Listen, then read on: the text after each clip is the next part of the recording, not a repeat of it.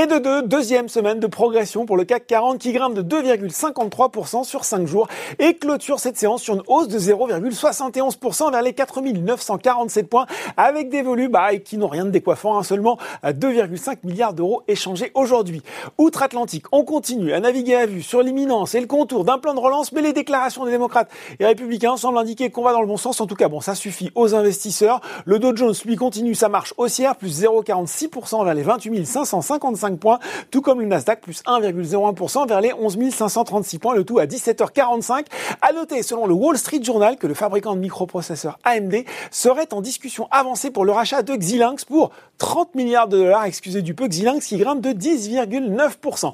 Allez, sur le marché français, c'est une séance nickel, elle est facile. Pour Eramet qui termine en tête du SBF 120, c'est notamment grâce à Odo BHF passé de neutre à achat sur le titre avec un objectif de cours rehaussé de 26 à 29 euros, accélérant selon euh, Cercle Finance de possibles rachats à découvert. Derrière, on retrouve Corian qui a dévoilé les modalités de son augmentation de capital de 400 millions d'euros. Ça va bien également pour Solution 30 et EDF. Et puis sur le CAC 40, voyant au vert pour Orange, l'opérateur télécom a lancé aujourd'hui ses premières offres 5G, même s'il faudra attendre décembre pour pouvoir commencer à profiter du réseau. ST Micro, enfin, était bien orienté, bénéficiant sans doute de l'effervescence du secteur après l'opération annoncée d'AMD. Et puis sur le SRD, deuxième séance de forte progression pour Monakea, la medtech qui gagne près de 28% sur la semaine. Côté S, les prises de bénéfices eh bien, se poursuivent hein, sur Lagardère. Et puis c'est rouge aussi euh, pour Euronext alors que la bourse vend la nouvelle puisque c'est désormais officiel. Le groupe va racheter Borsa Italiana, l'opérateur de la bourse de Milan pour 4,3 milliards. Enfin, Nexens et Valourec complètent le tableau sur le SBF 120 et puis